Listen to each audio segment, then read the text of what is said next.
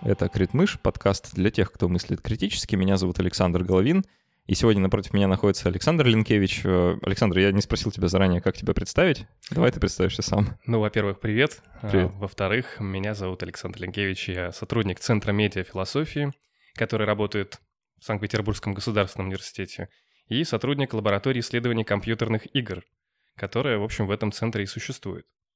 Так и А, можно представить. Так ты и представился уже. Ну да. А, Отлично. А, Прежде чем мы приступим к нашей сегодняшней теме, я должен сказать э, огромное спасибо нашим патронам на сервисе patreon.com.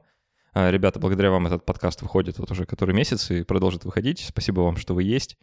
Уважаемые слушатели, если вы хотите присоединиться к нашему комьюнити патронов, помочь подкасту, поддержать его и вообще в целом приобщиться немного к внутренностям нашей работы, то это легко можно сделать по адресу patreon.com slash Посмотрите, если вам интересно.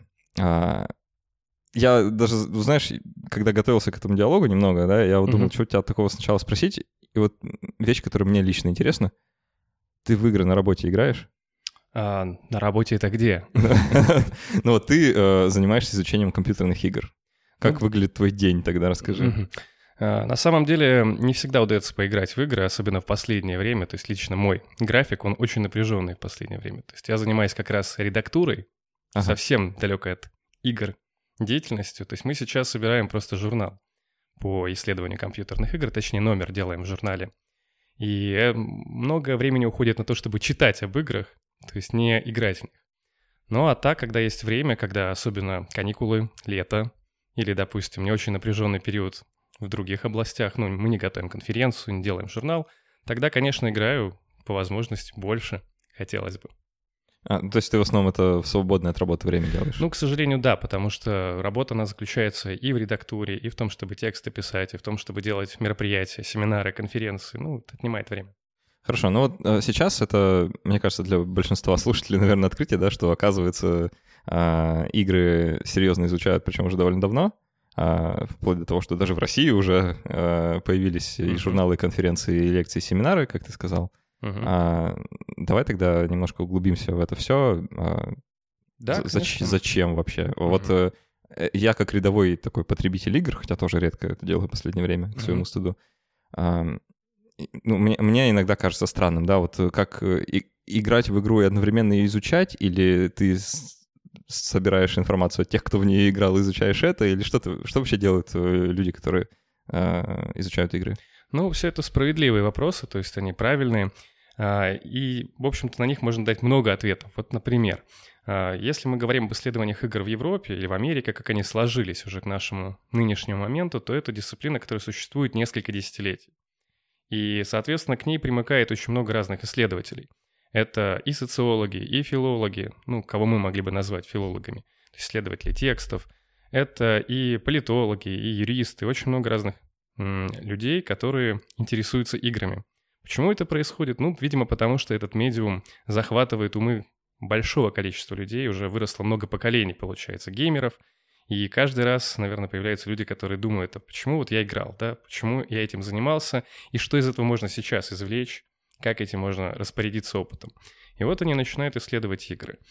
А, всё то есть нач- это мульти- мультидисциплинарная вещь. да, это мультидисциплинарная вещь. Вот как говорит наш коллега Андрей Муждаба, а, Game Studies — это зонтичный термин. То есть это, в принципе, такой зонтик, который объединяет всех, кого не лень, да, всех, кто хотел бы поучаствовать. Это же забавно, я вот занимаюсь э, научной коммуникацией, это тоже зонтичный термин, и у меня некоторая аллергия вообще на это словосочетание, потому что, когда говорят зонтичный термин, сразу становится понятно, что будет непонятно. Мгм. Ну, я вот только так могу объяснить Ну эту да. штуку. То есть очень много разных исследователей из разных дисциплин, притаскивающих свои методы. Ну, например, берут, например, социологи и интересуются, как люди ведут себя в МРПГ. То есть что можно ну, увидеть в стратегиях их поведения, что уникального там рождается. Они проводят полевое исследование. М, Ну, вот, например, у нас на одной из первых конференций выступал немецкий исследователь Флориан Мюллер, он говорил о том, как исследуют поведение ботов в играх, социологи. То есть это такие новые акторы, э, которые совершенно необычно ведут себя ну, в э, ситуациях межличностной коммуникации. Вот как бот будет обманывать пользователя, сможет ли он притвориться настоящим человеком, это занимает социологов, ну, немецких в частности. А, И они исследуют это дело. То есть, в принципе, это такая широкая область, э, связанная с исследованием искусственного интеллекта. Ну и она влечет за собой целый ряд своеобразных методов. не таких, как, допустим, э, в филологии или в политологии. Там будут другой, другой ракурс, другой интерес, другой метод. А, еще я слышал вот э, касательно MMORPG, что экономисты довольно сильно интересовались в свое время World of Warcraft, потому что там своя особая экономическая модель, очень такая или это было EVE Online, я вот постоянно путаю, наверное, и там, и там mm. исследования свои есть, да, что экономическая модель, которая рождена в самой игре, она довольно неплохо имитирует э, экономическое поведение реального мира, и наблюдая за одним, можно примерно делать выводы о настоящей экономике, как бы существующей в реальности. Ну, наверное, да. Кстати, есть такой пример э, с World of Warcraft, э, связанный с эпидемиологией и распространением болезней. То есть, когда, а, не помню уже какой год, э, в одном из ты слышал, слышал, да, об этом. Ну, то есть в одном из туннелей, соответственно, закрытым запустили некий вирус, пользователи, которые туда попадали, побеждали э, босса, заражались им, и вроде как они не могли оттуда выйти. Это смертельный вирус. Должны были умереть. Но за счет телепорта, телепортируясь обратно в город, они разнесли эту болезнь на многих других пользователей, которые даже об этом не подозревали. И вот эпидемиологи, они могут исследовать, как распространяются болезни или, может быть, какие-то вирусные мемы на материале игр MMORPG. Ну вот смотри, вот эти вот примеры, они, э, э, как сказать, э, они все-таки про реальный мир, просто mm. через призму виртуального, да? Mm-hmm. Понимаешь, о чем я говорю? Что это мы как бы изучаем игры для того, чтобы понять реальность, а не для того, чтобы понять игры. Ну, на самом деле, такие примеры, они существуют в Game Studies. Я пока не говорю, что мы этим занимаемся в нашей лаборатории, это немного сложный вопрос. Но они в Game Studies существуют для того, чтобы оправдать существование вот э, этих исследований, дисциплины в глазах общественности. То есть, в принципе, это может быть просто так. Вот я играю в игры, мне очень это нравится. И мне бы хотелось этим заниматься ну, более серьезно, потому что я еще и в университетской среде как-то нахожусь, обучаюсь, участвую в каких-то мероприятиях. Нужно вот эм, подверстать под это дело некое обоснование. И даже появился целый класс да, игр эм, Serious Games, которые, в принципе, пытаются нам объяснить, что игры могут быть полезны. И это, в общем-то, правда. Они могут быть полезны, их можно применять для исследования каких-то понятных феноменов, но мы в Центре медиафилософии и в лаборатории не сильно разделяем вот это реальное и виртуальное, поскольку это немного э, инвалидная дихотомия. То есть вот это деление, оно очень старое, сложное и э, устаревшее. Ну вот, э, чтобы пояснить, то есть когда мы говорим виртуальная реальность, это, в общем-то, тезис нашего руководителя нашего центра Валерия Владимировича Савчука, мы сразу же подразумеваем какую-то другую реальность.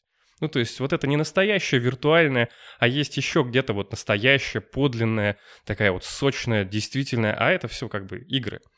А, если мы выходим за границы этой дихотомии, говорим, например, медиа-реальность, то есть говорим о том, что эта реальность, в общем-то, всех, она представляет собой некий гибрид уже разделить невозможно. То есть на самом деле и с играми та же самая ситуация. То есть люди могут думать, что они не любят игры или играли в них когда-то в жизни, ну то есть маленькие были, выросли из этого дела. А на самом деле они пользуются технологиями, которые во многом с играми коррелируют и из них, в общем-то, вырастают.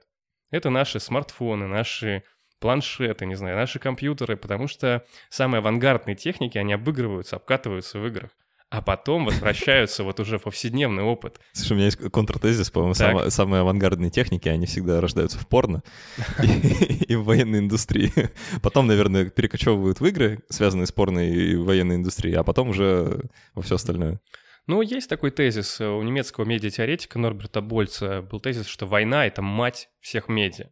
Ага. И он обоснованный. То есть, действительно, военные технологии, они всегда раскатывали, расталкивали, да, машины научного прогресса, и потом это все распространялось в другие области.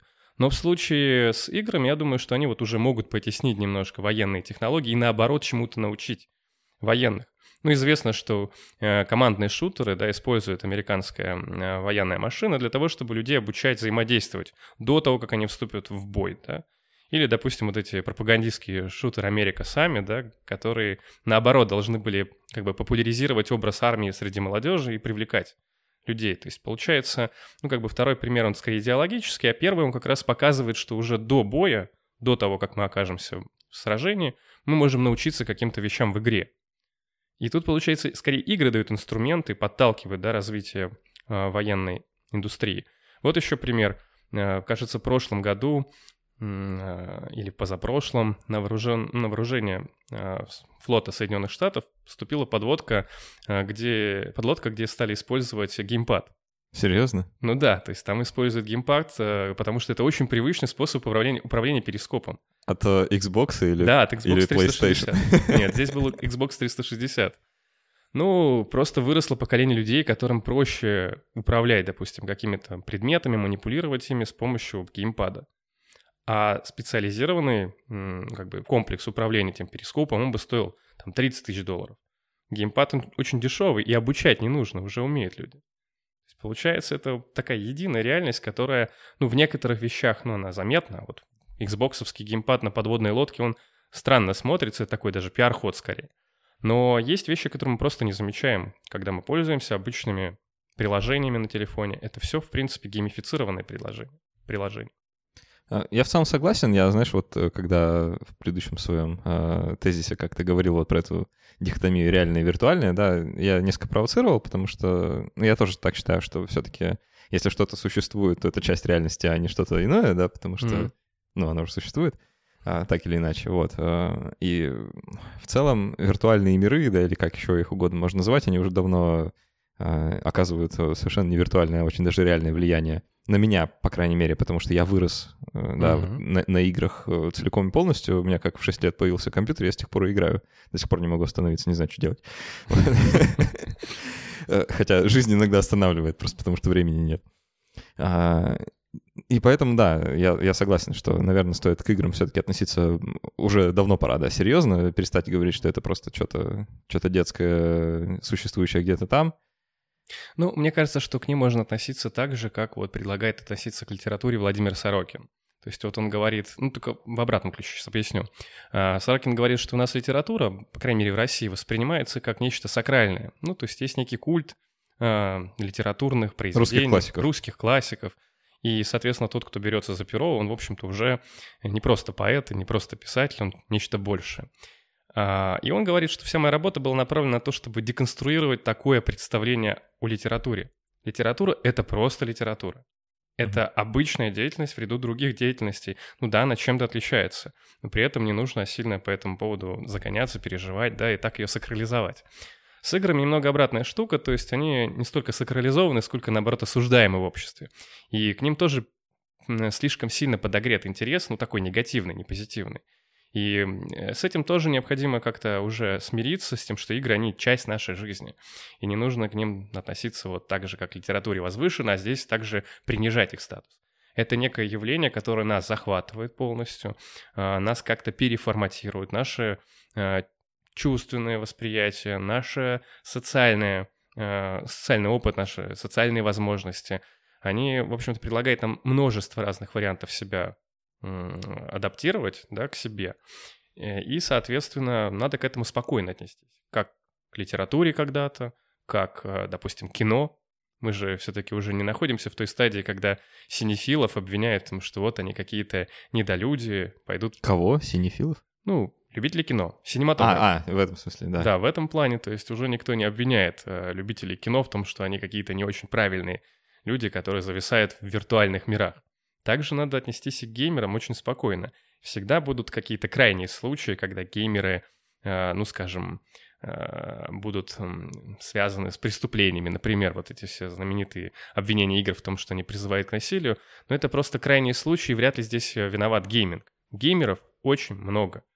Их просто уже миллионы, если не миллиарды, как говорит статистика, но Насколько она точна, непонятно. Возвращаясь к исследованиям видеоигр э, и как раз вот к вопросу насилия, знаешь, я э, некоторое время назад читал э, довольно забавные такие работы, где люди в лаборатории, вот они изучали компьютерные mm-hmm. игры, они хотели понять, сколько насилия содержится в конкретных тайтлах, mm-hmm. и соответствует ли маркировка а, как она называется, вот эта рейтинг, рейтинговая, да, типа там ну, 12 да. плюс, 16 плюс, угу. в Америке она там по-другому как-то выглядит. Соответствует ли она вот наличию э, того, что внутри? Да? А, и у них в работе так честно и написано, что мы приходили в лабораторию и по 10 часов на рабочем времени играли в игры, потом анализировали а, контент. Вот. А, но они там пришли к выводу, что как не очень соответствует, типа, что если на упаковке Mortal Kombat написано кровь и насилие, Blood, Gore и так далее, да, а, они говорят, ну, знаете, есть некоторая разница между Блат и Гор и а, рентгеновскими снимками э, там, в реальном времени, как вы крушите кому-то череп. Ну, вот. Ну, я понимаю, о чем ты говоришь, наверное, то есть я понимаю, просто мой тезис в этом плане таков. То есть игра, она скорее побудит геймера, ну или игрока, да, активного, поиграть во что-то еще похожее. Либо почитать что-то похожее, например, какой-нибудь фанфик. Может быть, даже создать героическую поэму о том, что он пережил в игре, чем пойти и кого-то там крушить, ломать, Да, я убивать. согласен, я, я согласен. А, Это просто вот иллюстрация того, как э, Game Studies, да, я буду ис- использовать это слово, а, работают. То есть вот люди, правда, приходят и играют в игры на работе. А, Я вот к этому своему самому первому вопросу возвращаюсь. А, давай, может, еще пару примеров как приведешь, чего там, вот, как это происходит вообще? Вот я, допустим, хочу стать, э, не знаю, а, игровым философом или, или исследователем, да, вот э, есть у меня любимая игра, я хочу ее вот посерьезки так изучать. Ну вот давай здесь тогда немножко вернемся действительно к началу нашего разговора. Вот я говорил про Game Studies как дисциплину, которая сложилась в Европе, в Америке, и у нее действительно есть некий уже бэкграунд. Есть определенные подходы, которые более, ну, как бы привычны, стандартные, да, для этой дисциплины, а есть, которые э, не очень привычны, то есть новые. Но это отдельно. Вот, допустим, мы в нашей лаборатории исследований компьютерных игр не занимаемся Game Studies, строго говоря. То есть мы тоже исследуем игры, но мы не, наверное, примыкаем к какому-то э, комплексу вот тех методов, которые существуют в Европе в массе, да, то есть у нас некие есть э, установки в нашей лаборатории. То есть мы исследуем игры как медиа, это первый момент, который можно было бы выделить. Мы заинтересованы в исследовании интерфейсов игр, Ну, я могу потом раскрыть эти тезисы. И мы исследуем тело геймера, телесность, которая связана с игровым опытом.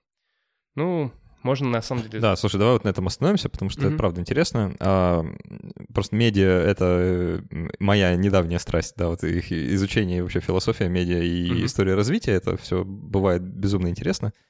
А в случае видеоигр, да, вот э, что ты можешь выделить из э, и игры как медиа, какие у них особенности, да, или Мгм. что? Ну вот э, надо пояснить, наверное, для тех, кто не знаком с этим дискурсом, с этой проблематикой, что такое вот медиафилософия или теория медиа. А, Мы обычно под этим словом медиа понимаем какие-то средства массовой информации.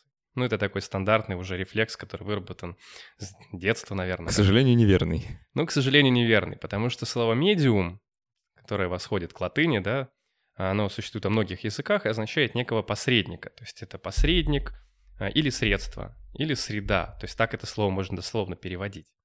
А, И что же теория медиа исследует? Она А, в, исследует... в этом смысле медиа, на самом деле, у него простое определение. Медиа — это множество медиумов. Ну, так можно говорить, да. То есть есть такая позиция, хотя в русском языке, в русском академическом дискурсе слово «медиа», оно такое проблематичное, у него два рода. Э, То есть, прошу прощения, два числа. Мгм. То есть множественное единственное. Его употребляют и во множественном, и в единственном числе. и это Ну да, у нас редко говорят медиум, потому что это Да. какую-то другую коннотацию языковую несет. Ну, уже. И вспоминается сразу вот эти медиумы со спиритических Да, да, сеансов и еще Как что-нибудь правило. в этом духе, да. Тут есть некие негативные коннотации.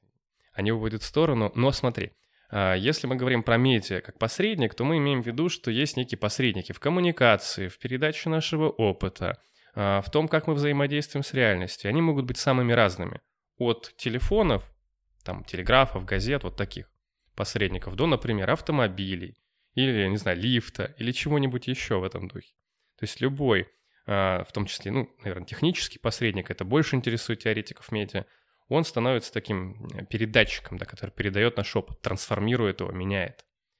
Ну, это, наверное, не очень понятно. Сейчас можно... В этом смысле практически все медиа, а, Да? по большому счету. А, Если вы, вам удалось прожить день, не встретившись с медиа, то вы, скорее всего, очень несчастный человек где-то далеко в лесу, где вообще нет следа человеческой цивилизации. И то не факт.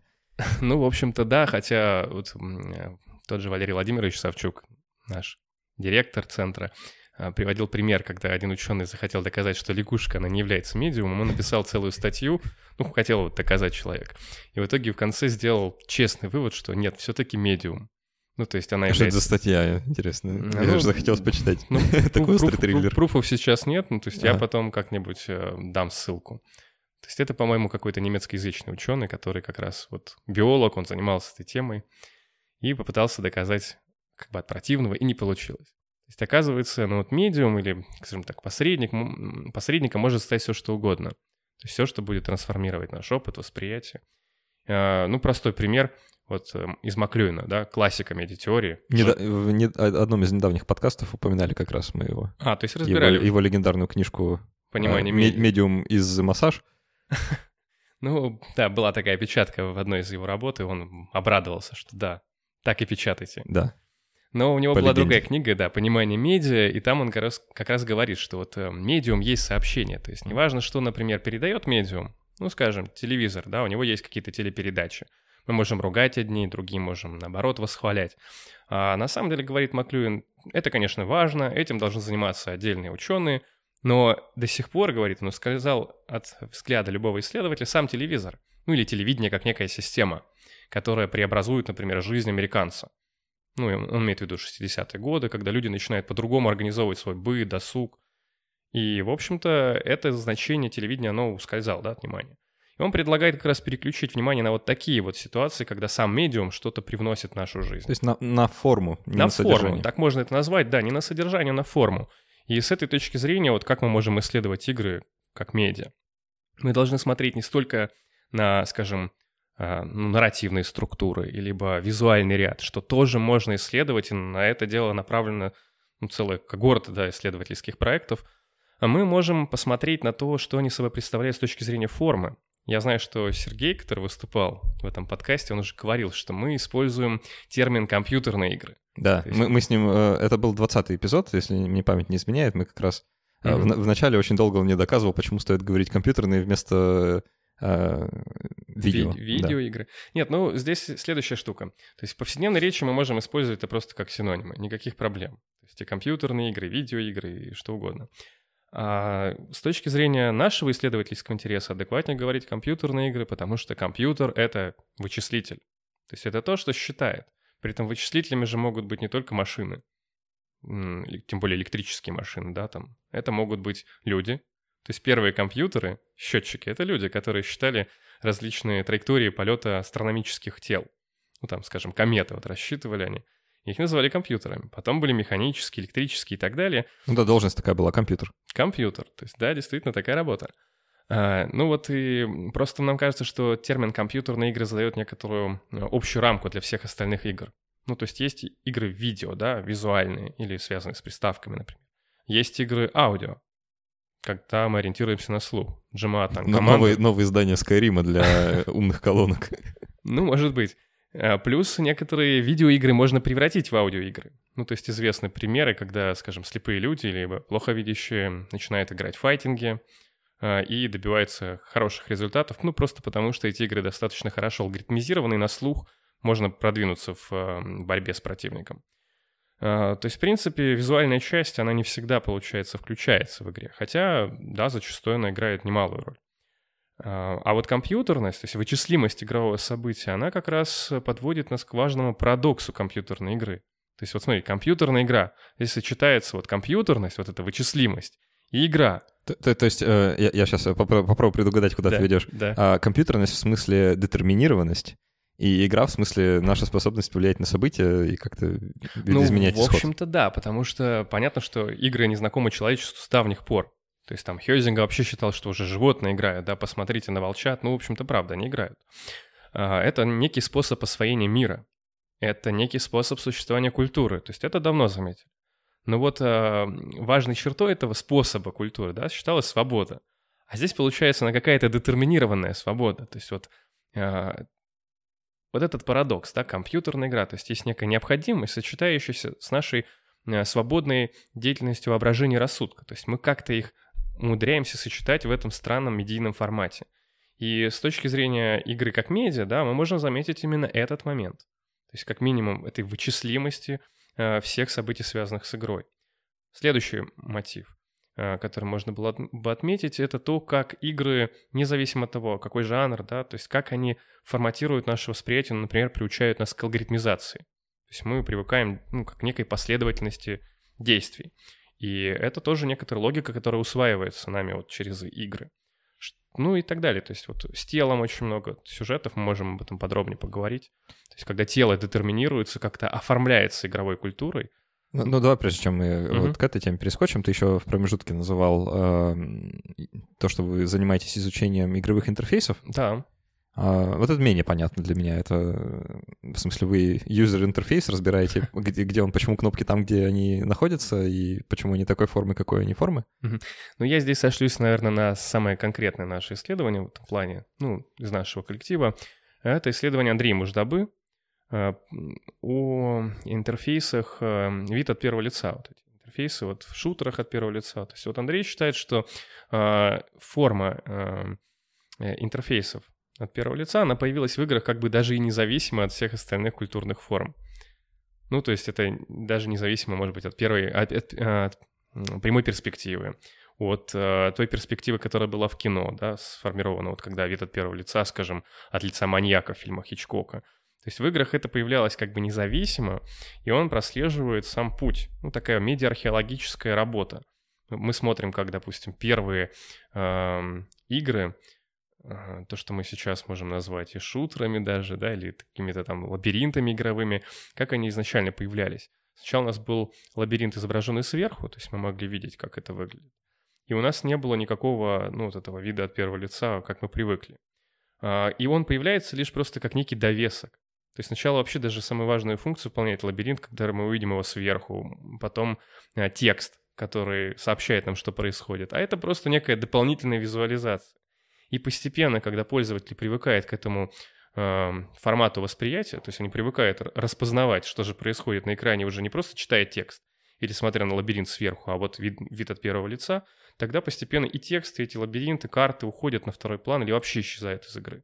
И остается просто вот, ну, некий вид от первого лица, мы смотрим в туннеле уже... Ну, тут, наверное, еще и развитие технологий как-то сыграло да. роль. ну вот Андрей как раз исследует, как эм, э, совокупности, да, вот эти вещи срабатывали, да, и как привыкал геймер, игрок к этим э, форматам восприятия, и как, собственно, технологии развивались. Вот знаешь, мне кажется, это как раз одна из таких вещей. А, вот э, весь вот этот вот археологический экскурс, да, mm-hmm. и вообще историческое развитие игр и нас как геймеров, да, вот в этом игровом контексте, uh-huh. он настолько важен, и мы его вот вообще не замечаем сейчас, uh-huh. вплоть до того, что если взять человека, который вот не играл ни в какие шутеры никогда, uh-huh. и посадить его поиграть в какой-то шутер, но он конкретно растеряется, наверное, мне представляется.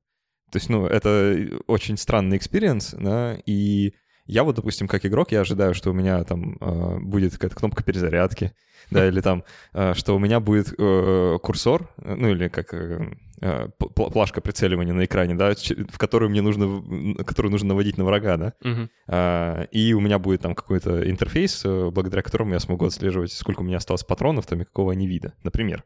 То есть у меня есть какие-то уже предустановки, с которыми я в игру прихожу. Uh-huh. А если человек совершенно новый, Э, ну, не тронутый всем вот этим вот бэкграундом, и он не, не играл, не видел, даже не знает про эти игры ничего, то для него это может быть ну, не очень-то естественно, да, вот такой вот, э, может даже контринтуитивно, вот это вот именно такая форма, которая сложилась.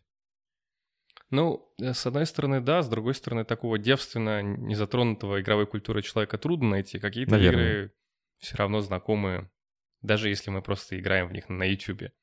ну, проходим вместе с людьми, которые... Не, ну это, это довольно глубокое погружение уже. Ну да, согласен. Ну, какие-то конвенции, конечно же, будут неизвестны совершенно. Какими, какие-то нам кажутся привычными, они другому человеку будут непривычны. В принципе, в этом тоже есть некоторая задача вот этого смещения восприятия, когда мы пытаемся, ну, как бы совершить некий феноменологический сдвиг и поставить себя в некую ситуацию неузнавания того, с чем мы привыкли взаимодействовать. Ну, это похожая штука была у Декарта, когда он переехал в Голландию и говорил, что вот я хожу мимо этих людей, которые одеты в странную одежду, которые говорят на непонятном языке, а у них домики непонятно построены как-то. И вот именно там он смог начать э, философствовать, да, то есть потому что он выключил себя из некого привычного порядка вещей и, ну, поставил в позицию остранения. Да, в каком-то смысле исследователь интерфейсов себя должен тоже ставить в эту позицию и на привычное посмотреть вот таким непривычным взглядом. Ну, иногда некие примеры подбрасывает просто жизнь, практика. Вот из недавнего тоже была ситуация, когда вот эта комбинация VAST, да, очень mm-hmm. привычная всем игрокам в шутеры, не знаю, в РПГ, а, один из игровых журналистов признался, что всю жизнь использовал эту комбинацию неправильно. Ну, то есть он ставил пальцы не так, да, то есть, ну, например, а, ну, как он привык изначально печатать вот вслепую на клавиатуре, и потом, когда начинал играть игры, он расставлял пальцы похожим образом. Ну, то есть, соответственно, не безымянные средние указательные пальцы использовались, а мизинец, а, безымянный и средний. Ага. Ну и, соответственно, он никогда не понимал, почему же для того, чтобы присесть, нужно, ну, как бы отпустить одну из клавиш и так тянуться пальцем куда-то не туда. Ну, соответственно, это как бы выявило некий паттерн, который существует в культуре. Это соматический паттерн. Это уже меня интересует с точки зрения интерфейсов, как они наше тело приучают к определенным комбинациям, положениям. То, что еще в философии называется телесная схема, которая потом в силу своей нормативности, ну, она, может быть, случайно сложилась, но потом она начинает уже давлеть над играми или над любым другим видом медиа, да, там каждому соответствует своя телесная схема. И вот здесь этот Васта, да, ну, действительно, этот журналист сказал, что когда я переключил пальцы, ну, правильно поставил их, ну, правильно в смысле, в кавычках, как вот ему как, объ... как было задумано. Как было задумано, может быть, да, теми, кто вот, а, нашел эту комбинацию. Конечно, стало удобнее, то есть тут и мизинец освободился, но некоторые используют там другие комбинации, да, там смещают руку немножко в сторону, чтобы, скажем, у них был больше вариант вокруг кнопок. То есть можно было больше каких-то действий присвоить окружающим кнопкам. То есть а, это... и, и, кстати, вот это, это угу. такая же штука даже касается и геймпадов. Да. Потому что с, с ними это вообще все сложно. А, ну, у меня, по крайней мере, в детстве не было такого активного с ними общения, только уже во взрослом состоянии началось. Ну, Дэнди это был. А, ну да, но там, там нет вот этих э, ну, там штук. Кур курков точно нет. Да. А, и я недавно только узнал, что вот особенно в среде спидранеров, таких профессиональных спидранеров, которые на скорость проходят игры, у них есть какие-то даже специальные хваты, которым они обучаются, чтобы держать э, геймпад, например, э, claw grip это называется, да, вот, как- как-то так, не знаю, как на русский даже перевести. А, и вот что только благодаря вот этому э, способу держать геймпад у них удается вот эта и эта комбинация клавиш быстрее, чем вот если держать его обычно. Какие-то даже такие вещи. Ну, это, кстати, безусловная такая штука, да, важная тема дрессуры тела. То есть она, в принципе, в культуре с давних пор присутствует. Ну вот э, в играх она тоже сформировалась в связи с киберспортом, в связи с спидранингом, ну какими-то соревновательными скорее практиками. Но и даже в обычных, получается, игровых э, ситуациях, да, некие стандартные паттерны, они транслируются, то есть они постоянно закрепляются. И потом очень трудно их расшатать. Изнутри индустрии трудно расшатать, и с точки зрения исследователя трудно как бы их, ну, как бы увидеть их, скажем, непривычность, да, то есть, ну, как бы сместить свой взгляд. Вот насчет индустрии тот же геймпад, вот Xbox, когда разрабатывал а, Xbox One геймпад, они попробовали целый набор там в разных вариантов. Они потратили, кажется, 100 миллионов долларов на то, чтобы разработать новый геймпад. И пробовали там распознавание запахов, еще какие-то штуки. Ну, то есть чего они только не включили в этот геймпад, а в итоге, по сути, вернулись к форме предыдущего геймпада. Потому что он оказался, ну, видимо, э, таким нормативно универсальным. То есть уже эта форма была настолько хорошо освоена э, телами игроков, что переключать их на какой-то другой э, режим восприятия дороже. То есть они могут не понять. И вот э, эта проблема и для индустрии получается, и для исследователя, который, может быть, задается вопросом о неком контроле, который со стороны индустрии или со стороны игр возникает по отношению к игроку. Ведь нас же приучают к этим паттернам, они удобные. Но э, за счет этого возникает некоторая ситуация дрессуры и, в общем-то, ну, как бы дисциплинации нашей. То есть мы, в общем-то, не можем отклоняться. Ага. И вот наша лаборатория, она исследует интерфейсы э, не только для того, чтобы, ну, просто описать, скажем, как они появлялись, это очень важная задача, э, но и для того, чтобы попробовать найти некоторую, ну, не знаю, стратегию партизанской борьбы со стороны геймера э, или индустрии, когда мы можем что-то противопоставить этим навязываемым телесным схемам. А, ну, сам, сам... Э, мне прям при, пример пришел в голову сейчас так. вот э, про э, победу над телесными схемами. И, э, есть э, целый пласт видео э, на Ютубе, они, как правило, посвящены э, конкретным играм, угу. например, серии игры Dark Souls и вообще вот подобным, э, где эту игру проходят не привыч... на привычном контроллере, контроллере, о, а на чем угодно. На гитаре от Guitar Hero, на бананах, к которым подключены Танцевальная электроды. платформа еще. Да, Dance, на, танц... Dance Revolution. на танцевальной платформе. А мое самое любимое видео, э, где на одном контроллере играют четыре человека одновременно, одной рукой каждый. Да, кстати, это классная штука. Вот э, в этом году, летом, нет, в прошлом году, получается, летом проходила Дигра. Это ну, такая крупная конференция, то есть существует просто игровая ассоциация, да, вот, которая проводит конференции в Европе, в Америке, ну, в разных странах. Вот в этом году в Японии будет. В прошлом была в Италии. И, собственно, на этой э, конференции э, коллеги просто ездили, рассказывали, что был как раз представлен проект, где Дэнди, вот этот геймпад для Дэнди, был разделен на а, множество кнопок, но получается по одной кнопочке на каждую. Каждому человеку выдавалось, сколько там их было, 8, 10 уже не помню точно, сколько кнопок должно быть, но вот нужно было как-то поиграть в Марио или в любую другую классическую игру, но пользуясь только одной кнопкой, и скоординировать действия вот, вот это очень классно. Это, это совершенно иные ощущения, когда ты объединяешься разумом, так сказать, с другими людьми, ну, э, да, и конечно. пытаясь как-то делать что-то осмысленное. Нет, но есть более стандартные в этом плане эксперименты в индустрии. Это, например, игра эм, «Братья», да, сказка о двух братьев. Э, что-то про нее слышал, но не играл. А, ну, там просто суть в том, что ты можешь либо играть с э, напарником, либо один, но ты управляешь сразу двумя аватарами тогда. Если ты играешь один, двумя аватарами управляй на одном геймпаде, да, соответственно, просто есть половина геймпада за одного брата, половина за другого. Ну, либо играешь вдвоем с напарником. То есть вам нужно координировать действия, то есть, э, скажем, старший брат, он может какие-то силовые вещи делать в игре, младший он более там ловкий, пролезет где-нибудь, достанет. Нужно как бы помогать друг другу, чтобы проходить игру. Ну и, в общем-то, довольно интересный опыт координации рук, если ты играешь один, да? Ой, еще вспомнил тоже из похожего, а, то, что я как раз вдвоем играл. Игра называется «Мануэль Самуэль» mm-hmm. или «Мануэл Сэмуэл». А, там а, она, она довольно такая юмористическая про человека, который а, умер, но ему как бы дали второй шанс э, в духе того, что э, ты можешь вернуться в мир живых, но теперь должен все делать вручную. Вручную дышать, вручную моргать. То есть не на автомате, как мы привыкли, а вот э, нажимая кнопки на геймпаде. И, а, Классная игра. Да, и в ней играются вдвоем, и у одного человека часть контро- контроля в духе он может вдыхать и может закрывать глаза, а другой должен открывать и выдыхать, и при этом а, еще нужно успевать двигать ногами, и там все выходит из-под контроля примерно на уровне когда нужно вести машину.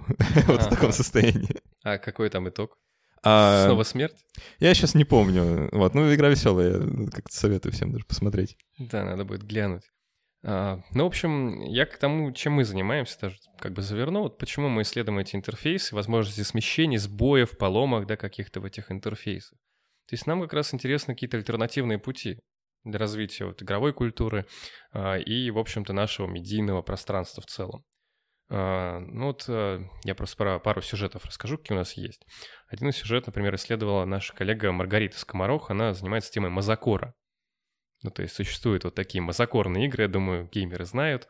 То есть когда стало слишком много казуальных игр, вот получается слишком простых, возник некий запрос. То есть раз э, игра, ну или Людус, как говорит Маргарита, мутировал до вот такой формы казуальной игры, нужна как бы дополнительная мутация, когда мы сможем ну, как бы дополнительный вызов или челлендж да, для игрока найти, чтобы он, ну, не разочаровался. И тогда игра начинает уже буквально издеваться над игроком. И твое удовольствие заключается в таком, ну, неком мазохистском прохождении игры, когда ты постоянно умираешь и идешь, например, по своим трупам, и, и по-другому пройти нельзя.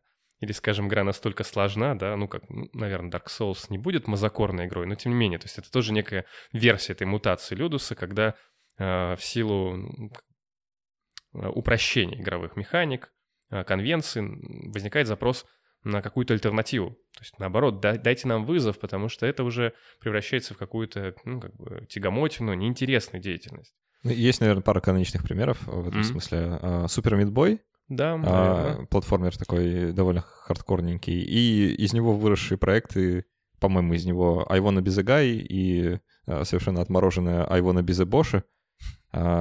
человека по имени Сол Грин. Я, я выиграл вот последний из названных э, тайтлов. Угу. Честно скажу, да, это мучение. Прям вот натуральное мучение. Это, от этого плохо становится. Вот, но настолько плохо, что хорошо. Э, ну в каком-то вот смысле. В этом как раз и суть Мазакора, да. То есть настолько плохо, что хорошо. То есть, ну, это некая перверсия желания, да. То есть это уже не такое чистое аполлоническое э, наслаждение от того, что ты проходишь игру. Ну, не знаю, как Марио, допустим, когда мы маленькие были, играли а ты уже играешь по-другому, то есть какими-то, на каком-то другом уровне чувств, э, желаний, да, то есть ты уже э, потакаешь своим темным сторонам. Но вот Маргарита, допустим, она исследует эту часть контрплейных, да, стратегий, то есть когда игра, э, ну да, изнутри, наверное, э, сама себя рефлексирует и меняется вот в этом направлении.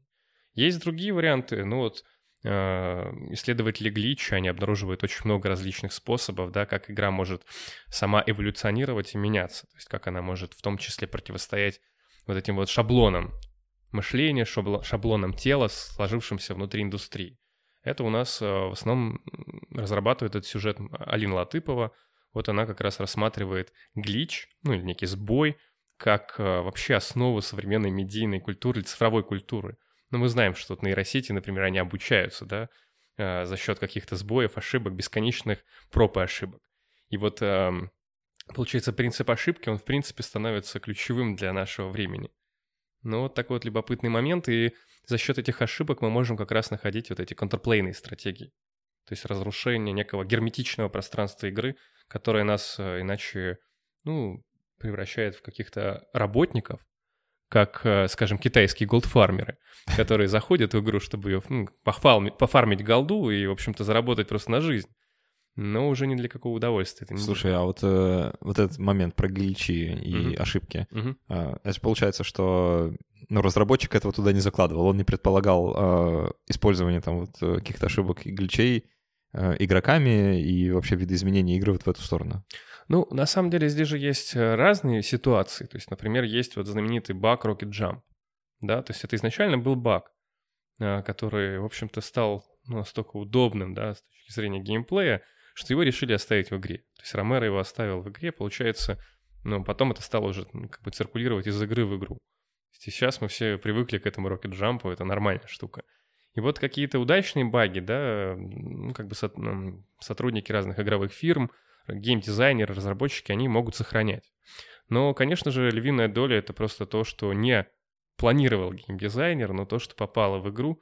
И, конечно, в основном эти баги используют э, спидрайнеры, для того, чтобы игру как бы э, деконструировать, понять, как она устроена на самом деле, чтобы, например, из первой локации немедленно переместиться в последнюю, минуя все, что предполагалось сюжетом, или, в общем, может быть, даже перемещением таким стандартным по уровням. Нет, ты можешь просто делать такой скачок, и вот игра закончилась.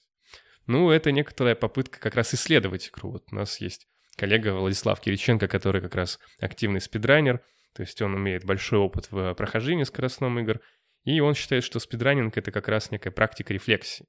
Когда мы разбираем игру на винтики, просто видим, как она устроена, даже видим ее не с той стороны, как разработчик, который не предполагал, да, вот эти необычные маршруты и стратегии перемещения. И вот тогда мы ее понимаем лучше. То есть это некоторая герменевтическая процедура. Да, слушай, я согласен. Вот я сам э, не спидранер ни в коем случае, да, угу. я ни, никогда не пробовал даже сейчас. Ты так говоришь, как будто это что-то плохое. Да, да. Ну, деконструированием игр не занимаюсь сам, а, но люблю смотреть, как это делают другие люди. А, Извращенец. Да. В общем, а, я очень люблю на Ютубе досмотреть, ну и вообще в целом на спидранерских форумах, комьюнити э, разные прохождения, как раз-таки вот с той позиции, как э, игрок, спидранер в данном случае, а, как он ломает игру в какой-то определенный момент, используя как вот именно работу кода этой игры, как она написана, а, используя это для своего преимущества, чтобы быстрее ее пройти. Ну, там, от э, самого банального выхода за границы мира, да, просто out of bounds, что называется, да, э, и пробежать там весь уровень, э, до совершенно изощренных тактик, э, которые требуют очень глуби- глубинного понимания вот самой механики работы кода именно. Uh-huh. А, причем настолько глубинный, что э, сами разработчики иногда ну, баги-то находят как раз спидранеры, да, и разработчикам потом приходится их закрывать, потому что они про это даже не думали никогда. Вот ну, это конечно. очень прям поражает, очень интересно за этим наблюдать. Ну, это такая, да, получается, герменевтика в действии, да, когда мы действительно хорошо изучили всю структуру игры и ее поняли. Вот на этот счет еще есть э, такой текст. Мы э, переводили для одной из наших монографий текст Рейнфореста Скалли-Блейкера. Это такой канадский исследователь, который как раз э, попробовал концептуализировать спидранинг одним из первых. И он э, говорит, что многие обвиняют спидранеров в том, что они читеры – ну, то есть они, получается, используют эти эксплойты, какие-то нарушения, да, для того, чтобы побыстрее пройти. А, он говорит, что это не совсем корректное высказывание, потому что можно воспринимать ну, как бы правила игры, которые предполагаются нарративом, игровым миром, может быть, вот заложены геймдизайнером, это как бы один уровень. Правила, они, может быть, явным образом присутствуют в игре. А есть э, правила имплицитно присутствующие в игре, это как раз код, или какие-то э, другие структуры, которые недоступны игроку. То есть они находятся за границами, вот, ну, как бы за фасадом. Э, и если мы нарушаем э, одни, ну, явные правила, но не нарушаем другие, это не читинг. То есть ты же все равно исследуешь эту игровую среду, но, может быть, на другом уровне. И, в общем-то, это действительно Слушай, по- по-моему, я читал этот текст, я mm-hmm. постараюсь найти, при- прикреплю его к шоу-ноутам этого подкаста, этого выпуска. Если кому-то будет интересно, почитайте. Там прям при- прикольный такой вот именно про спидранинг. Да, там много всяких разных примеров он разбирает, так что, может быть, будет любопытно. А, ну и давай э, поговорим немного про телесность, про которую мы как-то вот э, все, все около, да, мне кажется, как-то ходим. Расскажи, пожалуйста, что это такое, как это исследует и зачем? Mm-hmm.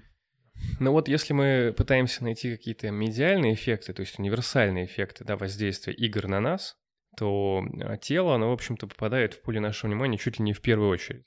Потому что, ну, неважно, в какую игру ты играешь, ну, например, скажем, поза геймера, там, стандартная, они все равно остаются. Ну, например, это может быть игра на диване, а, это может быть какая-то эм, клавиатура и мышь. Соответственно, есть некоторые паттерны, да, вот эти соматические, которые задает игра. И тут уже неважно, играешь ты в стратегию, в файтинг или что-то другое, ну, хотя бы на первом уровне приближения, потом, понятно, различия появятся. Вот, и поэтому ну, как бы для нашей лаборатории задача исследования тела, она одной из ключевых является. Ну, так уж получилось. У нас целый ряд людей, кто этим занимается. И Костя Черетян, и Константин Павлович Шевцов, заведующий нашей лабораторией, и вот Алина Латыпова, и я сам. Э, и что нас вообще любопытно, ну, как бы задевает здесь, да, интересует? А, как раз вот этот вот э, момент захвата тела или нашего внимания, да, изначально аппаратами игры. Ну, какие-нибудь примеры приведу, то есть чтобы как-то с медиатеорией это связать. Вот классик медиатеории Маклюин считал, что предыдущие медиа, то есть книжные, они учили нас опыту дистанции. То есть мы учили как бы занимать дистанцию по отношению к книге, к печатному листу. А, и, соответственно, так мы научились занимать дистанцию по отношению к предметности, ко всему миру вокруг нас. Ну, как бы подальше отстранились от этого дела, и дальше можем этим делом манипулировать, то есть превращаться в естество пытателей. да, испытывать природу на прочность. А это проще делать, когда она от тебя отделена, правильно? То есть для средневекового человека это не совсем так. Он еще все-таки находится в некой вот как бы вселенской иерархии, то есть он вписан в этот мир. А человек нового времени, то есть уже начиная там с 17 века, он отделен от мира. И вот Маклюн считал, что во многом это происходит из-за книжной, печатной культуры, что она приучила нас к такому э, поведению в жизни. Но последующие медиа, то есть вот 19-20 веков и ближе к нам – они стали учить нас обратному опыту. То есть уже не дистанции, как бы отдаления от мира, а наоборот погружение в него. То есть это уже были и такие медиа, как кино, допустим, или радио. И вот игры, они в этом плане просто завершают эту логику. То есть они нас вовлекают в игровое пространство в большей степени. И если, допустим, в том же кино или ну, там, не знаю, в книжном опыте, тело тоже играет определенную роль, на этот счет существует исследование, то в игре оно становится просто ключевым. Потому что если ты никак не воздействуешь на игровое пространство телом, то это уже не игра, это уже какое-то, ну, видимо, кино. Угу. Ну, как вот когда мы играем на YouTube, а, очень хочется повернуть голову вправо, а тот, кто проходит, поворачивает ее влево, и что сделать с этим? Ничего, это уже просто кино или просмотр. А если ты играешь, то ты как бы телесно подключаешься к этому опыту. То есть тело вот в этом смысле выступает основой, базисом. А, и на него навешиваются всевозможные э, гейм-дизайнерские уловки и способ манипулировать этой телесностью. Э, ну, и... Слушай, я, э, прости, так. что перебиваю, да, да, да. вспомнил просто и свой опыт, и опыт наблюдения за другими людьми, которые, возможно, не часто или просто с непривычки играют в какую-нибудь э, игру от первого лица особенно, угу. у них часто наблюдается вот этот вот э, синдром, что они пытаются телом отклоняться вот так вот как-то ну, в сторону да. и э, как-то манипулируя, как будто бы пытаясь манипулировать игрой при помощи как бы, всего туловища. Ну да, потому что не хватает еще мускулов э, такого цифрового тела. Да. И хочется по старинке подключать мускулы такого своего привычного. А, вот это оно, да? Это вот про, про то же самое? Ну, это связано с этим, конечно же, до тех пор, пока наше тело не тренировано, пока мы еще не привыкли к игровым интерфейсам, да, к вот этой среде, мы будем подключать ресурсы физического тела в большей степени. Потом мы уже можем как раз себя э, анестезировать, то есть вот так замереть, э, но тогда наше тело уже тренировано к этому моменту.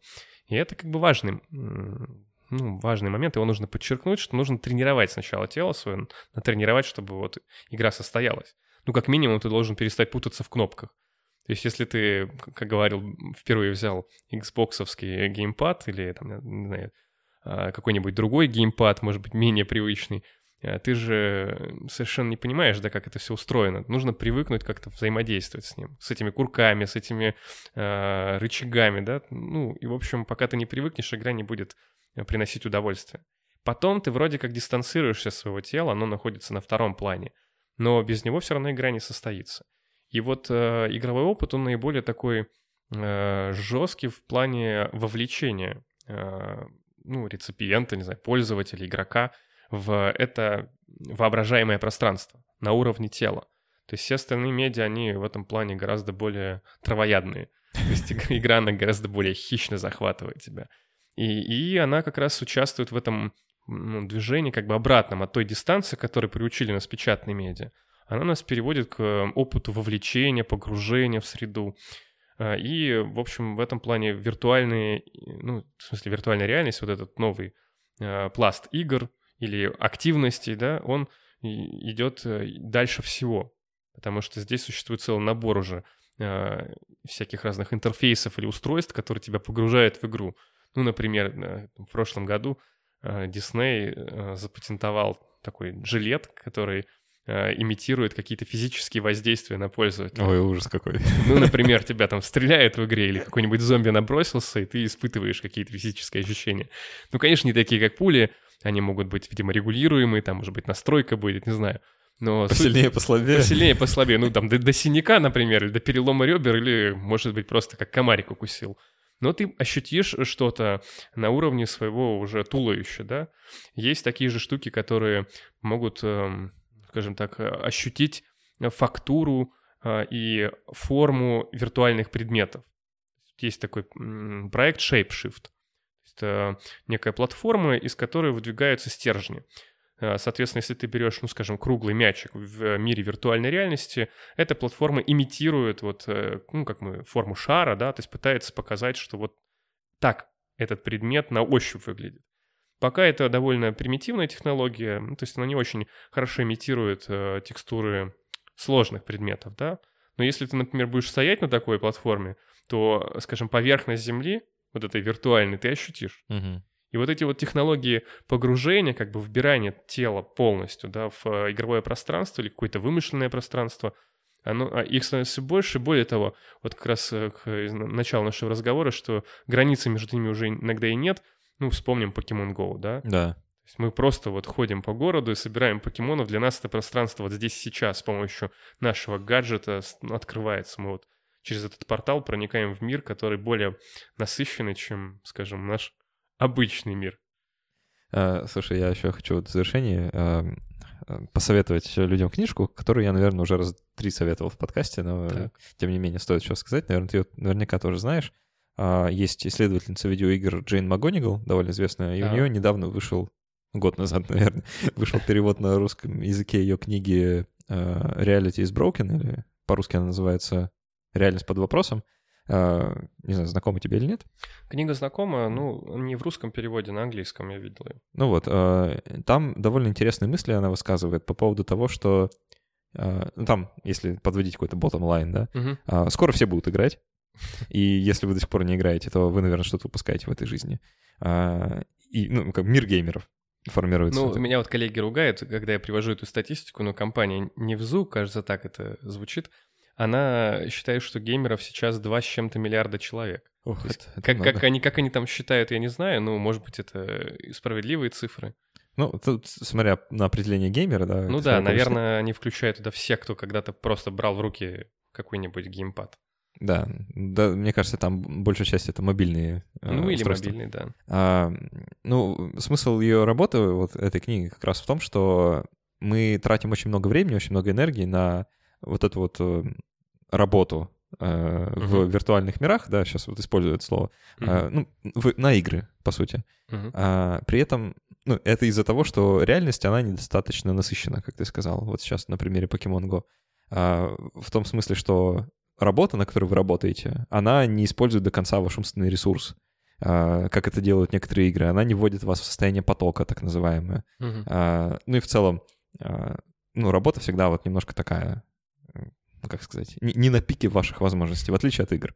А, и она говорит, что это как раз плохо, потому что это ну, люди стремятся, да, вот э, играть в игру вместо того, чтобы а, ну, делать что-то в реальном мире, возможно, более общественно полезное, скажем так. Угу. И если бы реальность немножко так подпилить, э, поднаточить, сделать ее больше похожей на игру, в том смысле, чтобы она не была сломана, а, а чтобы она была ну, так, такой же вознаграждающей, как игра, то вот она говорит, мир преобразится. Ну, мне знаком этот тезис МакГонигал, и те, кто э, хочет с ним познакомиться, могут еще посмотреть на Теди ее лекцию. Она, в принципе, тот же самый тезис озвучивает. Э, просто с ним хочется не согласиться. Э, в каком Пожалуйста. смысле? В каком смысле? Конечно же, игры могут многому научить нас. Э, и этот нарратив мы уже как бы озвучивали, да, то есть это некое оправдание того, чем мы занимаемся, почему их создаем, почему они важны, почему надо их исследовать. А, ну, опять же, вот так можно придумать много примеров, которые будут подтверждать ту логику. Но мне кажется, что здесь есть некоторая опасность, ну вот в том, что говорит МакГонигал. Она хочет как раз превратить это в некоторую, ну как бы фабрику по производству э, полезных навыков. Э, это немножко настораживает. То есть вот поэтому не хочется так прямо принимать ее тезис. То есть в этом есть что-то от э, э, сектантской такой логики, то есть она же буквально там призывает больше играть. Ну, иногда хочется с ней соглашаться, иногда нет, потому что, ну, немного пугает такая мысль. Мы обычно в играх, в лаборатории э, отмечаем положительные вещи. С коллегами, когда мы выступаем где-нибудь. Потому что очень часто аудитория, ну, скажем, университетская, она настроена к играм э, либо отрицательно, либо с подозрением относится. Но, конечно же, но нельзя только говорить, что у них есть положительный смысл. Вот когда я говорю про тело, про вовлечение, я еще могу отметить такой момент, что через игры осуществляются процедуры биополитического контроля. Чего? Да, это, это сложная штука. Рептилоиды, типа? Не, не, не рептилоиды, конечно. А, ну, смотри, как бы наши тела, они как бы дрессируемы с давних пор ну, в общем-то, с древности, а вот так активно их стали дрессировать с 17 века, когда появились армии, тюрьмы, школы, казармы, вот специальные дисциплинарные пространства для того, чтобы тела были выдрессированы. А, ну и в какой-то момент даже необходимость в этой дрессировке, строго говоря, отпала, потому что это производилось, ну, как бы уже автоматически. А, и там Делес, например, говорит, что контроль стал тотальным, да, то есть уже нет тех старых частных дисциплинарных пространств, они сейчас просто вот повсюду и люди сами с удовольствием себя дрессируют. И вот игра, она в этом плане включает эту логику, да, то есть она пытается эксплуатировать. Вот почему мы с коллегами ищем какие-то сбои, контрплей, какие-то гличи, баги, для того, чтобы была контртенденция, для того, чтобы можно было всегда найти некую точку смещения, да, для того, чтобы можно было выйти из этого заколдованного магического круга игры в игру другого рода, чтобы она не превращалась просто в рутину. И я боюсь, что в некоторых идеях МакГонигал содержится вот этот вот мотив — превратить ее просто в обязаловку, в рутину, и тогда она просто перестанет нас игра увлекать. Может быть, я... Нет, это не, просто не предположение. Спорить. Но, конечно, некоторые ее идеи, они имеют смысл. Вот, например, есть такой проект Democracy. Не знаю, слышал ли ты о таком? А, нет, по-моему, нет. То есть это проект э, ну, как бы виртуальной демократии на базе пятой цивилизации. А, да, слышал. То есть это вот прикольная штука, и вот таких проектов много, будет, ну, дальше и сейчас некоторые есть. Вот, например, этот Democracy, он обучает, получается, пользователей принимать коллегиальные решения в рамках э, как бы, игры, которая не подразумевает коллективное прохождение, но вот они договорились, что будут мэры городов, будет э, правитель, они будут решать, объявлять войну, не знаю, монголам или нет. А, и, соответственно, постепенно договариваясь на форумах, они выбирают некую стратегию поведения, и вот потом реализуют ее в игре и смотрят, что же получится. И что получается? Ну, получается, мы разные, там несколько уже сессий было, они же ага. длинные, то есть, в принципе, в цивилизацию играть не быстро. А здесь, э, когда у нас, например, на один ход отводится неделя, я уже точно не помню их э, временные рамки, но примерно так. То есть они должны обсудить все, решить, вот что делать дальше. А, ну и получается мы разные вещи. Угу. Ну, то есть можно и выиграть, и проиграть, можно очень быстро уничтожить собственную цивилизацию. Но в этом есть какой-то смысл, это действительно тренирует определенные социальные навыки. А, так что что-то в мысли Магонигал есть и положительного, да. Ну что, я думаю, мы на этом будем постепенно завершать э, наш выпуск. Э, Александр, спасибо большое, что пришел поговорить, было очень интересно. Э, напомню, что у нас в гостях был Александр Линкевич из лаборатории исследований компьютерных игр. А, я уже полное полный credentials не буду называть. Ну, я думаю, что этого достаточно. И со своей стороны скажу, что все, кто хотел бы приобщиться к работе нашей лаборатории, могут находить на социальных сетях, либо приходить в Институт философии с ПБГУ с паспортом, потому что там пропускная система. Вот тоже контроль. А, ну, поучаствовать в наших семинарах. То есть можно прийти, высказаться, и если у вас есть какие-то идеи даже сделать в будущем доклад. А, можно начать, э, например, с э, ссылки на сайт, которую я прикреплю к этому подкасту. Да, на сайт и вот группа ВКонтакте. А, а вообще исследователей в России, ну, не так много. То есть вот наш есть коллектив и, ну, например, московский, это Московский центр исследований видеоигр, у них тоже есть свои проекты. Кто в Москве, к ним присоединяйтесь. Кто в Петербурге, к нам. Отлично. А те, кто в других городах, извините. Ну, на самом деле, виртуально можно всегда, а ну да. Физически а, трудно. В общем, все, все ссылки э, важные и не очень важные я оставил в описании к этому подкасту, в шоу-нотах. Посмотрите, а, переходите, кому интересно. А, Александр, спасибо еще раз. И спасибо нашим патронам на сервисе patreon.com. Ребята, благодаря вам подкаст существует, как я уже говорил. Не, не могу вообще, на самом деле, достаточное количество раз сказать спасибо, потому что... Да нет, ну спасибо, да. потому что это классная штука. На самом деле, критическое мышление — это здорово, и здорово, что есть возможность поговорить о каких-то вещах значимых для разных людей здесь. А, это, это правда. А, для, для меня это даже больше, чем просто подкаст, на самом деле, уже давно, потому что это как-то такой стиль жизни уже. Вот, поэтому спасибо большое. А если вы слушали нас в iTunes, то можно очень легко поддержать наш подкаст, поставив какое-нибудь количество звездочек и оставив какой-нибудь приятный или не очень приятный отзыв в iTunes — мы это все обязательно читаем, и более того, это помогает э, подкасту оказаться выше в рейтингах, и тогда нас услышит еще больше людей. А на этом все. Спасибо, что были с нами. До встречи через неделю. Спасибо.